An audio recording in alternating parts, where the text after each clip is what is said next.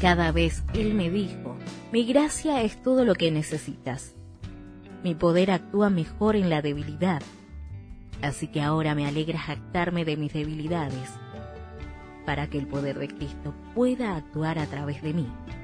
2 Corintios 12:9 Miremos al mundo.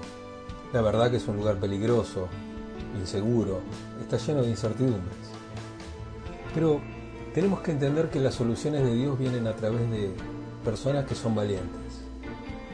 Pero no personas que son valientes por confiar en sus propias fuerzas, sino valientes porque saben que las fuerzas no le pertenecen y que provienen de Dios, y así actúan en consecuencia. Gente como Abraham, como Moisés, como Pablo, llenos de defectos y de virtudes. No héroes de bronce, no próceres, sino gente común, con la cual nos podemos identificar, porque eran gente como nosotros. Personas que se atrevieron a, creer que ellos, por medio de la gracia de Dios, fueron hechos para enfrentar los distintos momentos difíciles que le tocaron atravesar en la vida. En el plan de Dios, el desconcierto y la crisis no son siempre una derrota, sino que dan paso a las grandes victorias. El invierno nunca dura para siempre.